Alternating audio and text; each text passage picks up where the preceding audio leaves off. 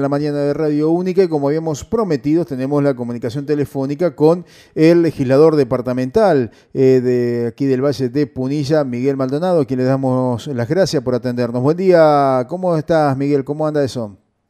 Hola Luis, buenos días para vos y toda tu audiencia. Bien, bien, por suerte todo. Bueno, me alegra mucho.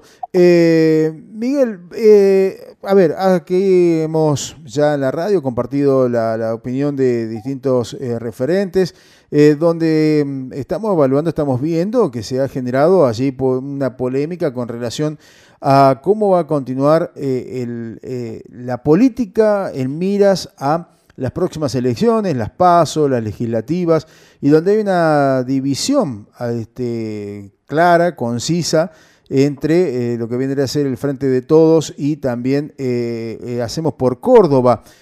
aquí tenemos el intendente de Huerta Grande, Matías Montoto, que ha asumido públicamente el rol de representar, allí Hacemos por Córdoba, y por otro lado hablamos con este, con el intendente de la cumbre, con Pablo Alicio, donde hacía referencia a todos los intendentes de, ese espacio que van a estar acompañando a Carlos Caserio dentro del Frente de Todos. Eh, quería conocer tu opinión, siendo vos uno de los hombres eh, de mayor trascendencia en la política departamental.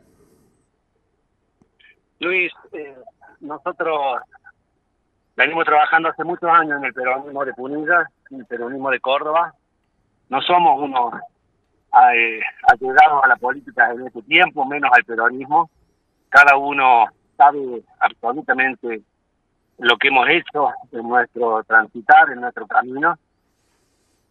Y en definitiva, eh, siempre nos hemos mantenido cerca del espacio de, de Carlos Castello y hace ya un tiempo, cuando Carlos decidió, junto a un grupo importante de dirigentes de la provincia, acompañar a Alberto Fernández, dimos eso, ese paso realmente importante, porque entendíamos que no nos daba lo mismo cualquier presidente, y en Córdoba se había planteado que teníamos libertad de acción para hacerlo, y decidimos acompañar a un presidente peronista como Alberto Fernández. Y en ese sentido nos encolumnamos detrás de la visión política de Carlos Castello y seguimos encolumnados allí.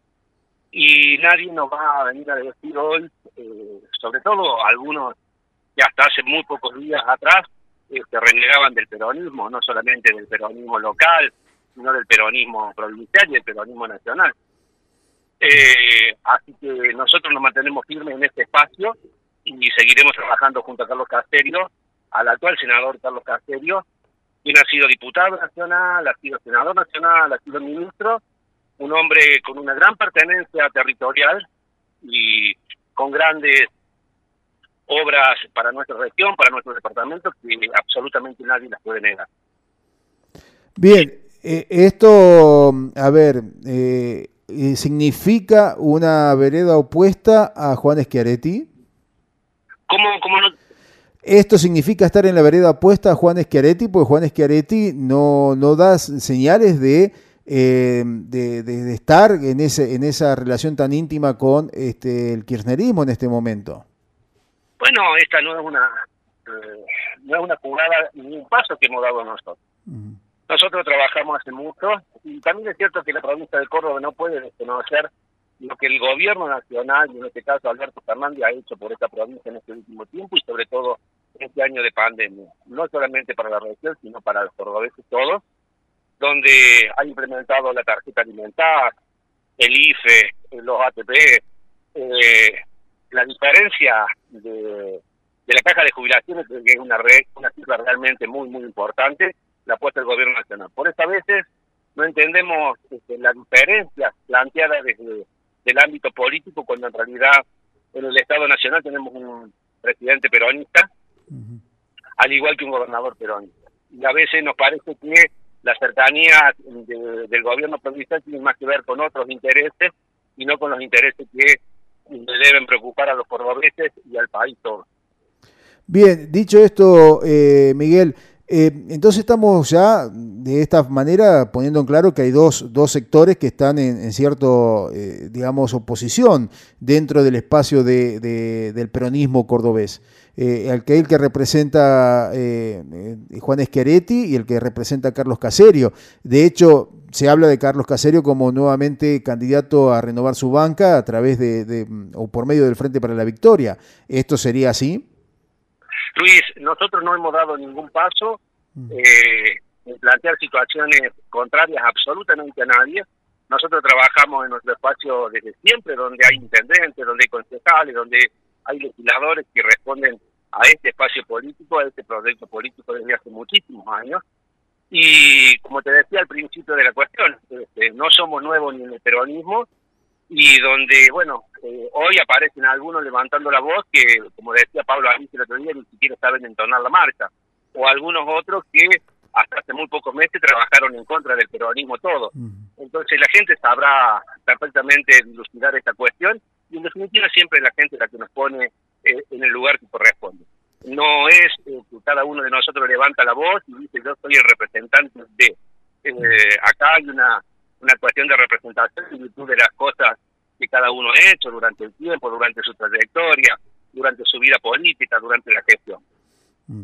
Y en esto creo que Carlos Caserio es un hombre que ha trabajado muy duro por la por la región de Punilla y este esta puesta en escena nuevamente de la autovía eh, alternativa a la ruta 38 eh, no es una idea de cualquiera, es una idea que fue y ha sido llevada adelante por Carlos Caserio durante muchísimo tiempo ha buscado la manera de que el Estado provincial y el Estado nacional le traigan una alternativa realmente valedera a los punillenses, porque siempre que hablamos de estas cuestiones también recorrimos que somos los que hemos quedado más alejados de las nuevas rutas, de las nuevas carreteras, de las nuevas maneras de comunicación que tiene nuestra provincia y nuestro país.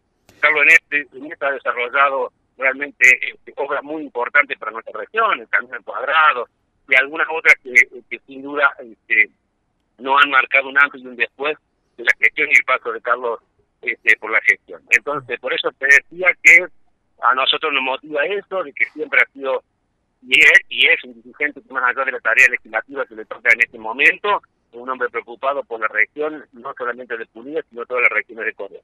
Eh, Miguel, allí cuando hablamos con Pablo Alicio, hablaba de, y él hacía referencia a título personal, de que mm, daba la sensación como que el gobernador Schiaretti hacía de Hacemos por Córdoba un partido provincial sin intervenir en, lo que pasa en el país. Eh, ¿Esto a tu, a tu criterio también se puede, se puede avalar esta definición? Sí, coincido plenamente con Pablo.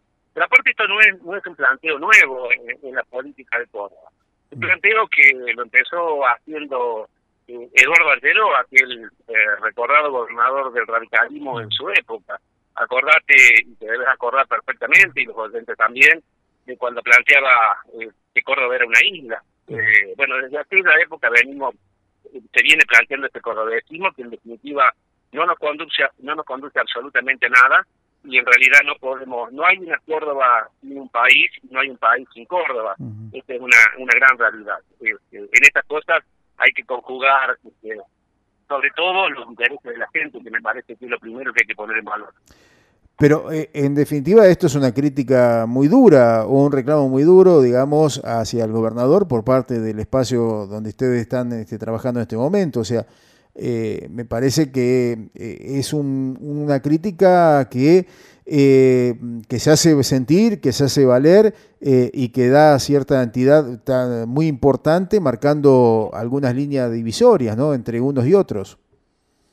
Son visiones distintas de la política y del quehacer del país. El país está atravesando un momento crítico, veníamos de atravesar un momento durísimo después de la gestión de Macri, y después vino el tema de la pandemia que realmente nos afectó absolutamente a todos. La pandemia no discriminó entre los que tienen, los que no tienen, entre los que pueden y los que no pueden.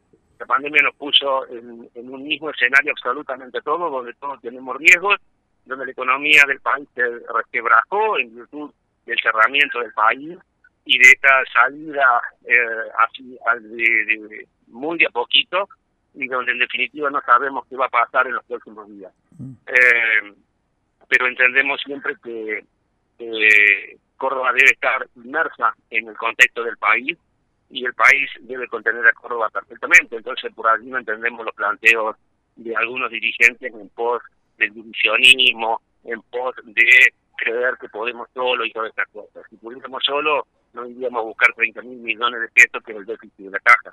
Mm. Eh, Carlos, ¿qué va a pasar con aquellos intendentes que ingresaron allí, lograron tener su, eh, su mandato a partir de trabajar con Hacemos por Córdoba y este, este vuelco, este giro que hay en cuanto a eh, la pertenencia a otros espacios? Los intendentes tendrán que seguir trabajando en pos de gestionar cada una de sus localidades, más allá de lo que política políticamente en, en pos de los partidarios puedan hacer. Eh, pero la, la, premisa de los intendentes debe ser trabajar por cada uno de sus pueblos, que por este mismo criterio deberíamos preguntarle al intendente de Huerta qué es lo que va a hacer con su pueblo, ¿no? Eh, pero bueno, eh, en definitiva es una responsabilidad que le ha dado la gente a cada uno en pos de, de la elección que han tenido. Bien, entonces eh, el planteo ya está hecho, ya ahí públicamente está, está manifestada las dos posturas, eh, con un Carlos Caserio que seguramente va a estar nuevamente encabezando la lista del Frente para la Victoria o del Frente de Todos aquí en la provincia de Córdoba en las próximas elecciones, y lo cual va a tener a varios intendentes aquí en el departamento Punilla trabajando en ese proyecto. Sí, seguramente va a ser de esta manera. Vamos a trabajar fuerte porque estamos convencidos de que Carlos Caserio es un dirigente de justicia. Aparte, siempre que hemos tenido la representación de Carlos, este, ya sea como diputado, como ministro, como senador, le ha servido a la región de Punilla. Mm. Entonces, cuando hay otros planteos, los, los, los punidenses entienden de que en definitiva, entre elegir un hombre de Punilla, un hombre eh, comprometido con la región, eh, siempre van a primar esta cuestión por sobre otra cualquiera, donde hay hombres que no van a representar a Punilla en la próxima legislatura. Eh, ¿Pensás, eh, seguramente, no sé si me lo vas a, comentar, pero eh, de que esto puede ser que sea una forma de limitar el, crecimiento de Caserio en, la intención de poder llegar a, por ejemplo, pelear en algún momento por la gobernación? Bueno, eso, la verdad que no, no lo sabemos, sería muy temprano mm. analizarlo. en definitiva, nunca que, eh, nunca nadie sabe en política qué es lo que va a hacer mañana. en definitiva, hoy Carlos cuenta con el, con el apoyo del presidente eh, en un diálogo permanente, en un y vuelta. Eh, entonces me parece que eso es lo importante, poder gestionar desde el lugar que le toque, el lugar en que pueda desarrollar su actividad, cosas para la región, para la provincia y que me parece que es un rol realmente muy importante. Perfecto.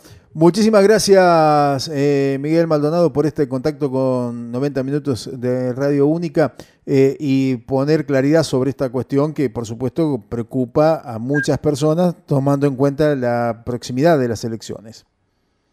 Bueno, el agradecido soy yo y nos mantenemos en contacto. Muchísimas gracias, te mando un abrazo.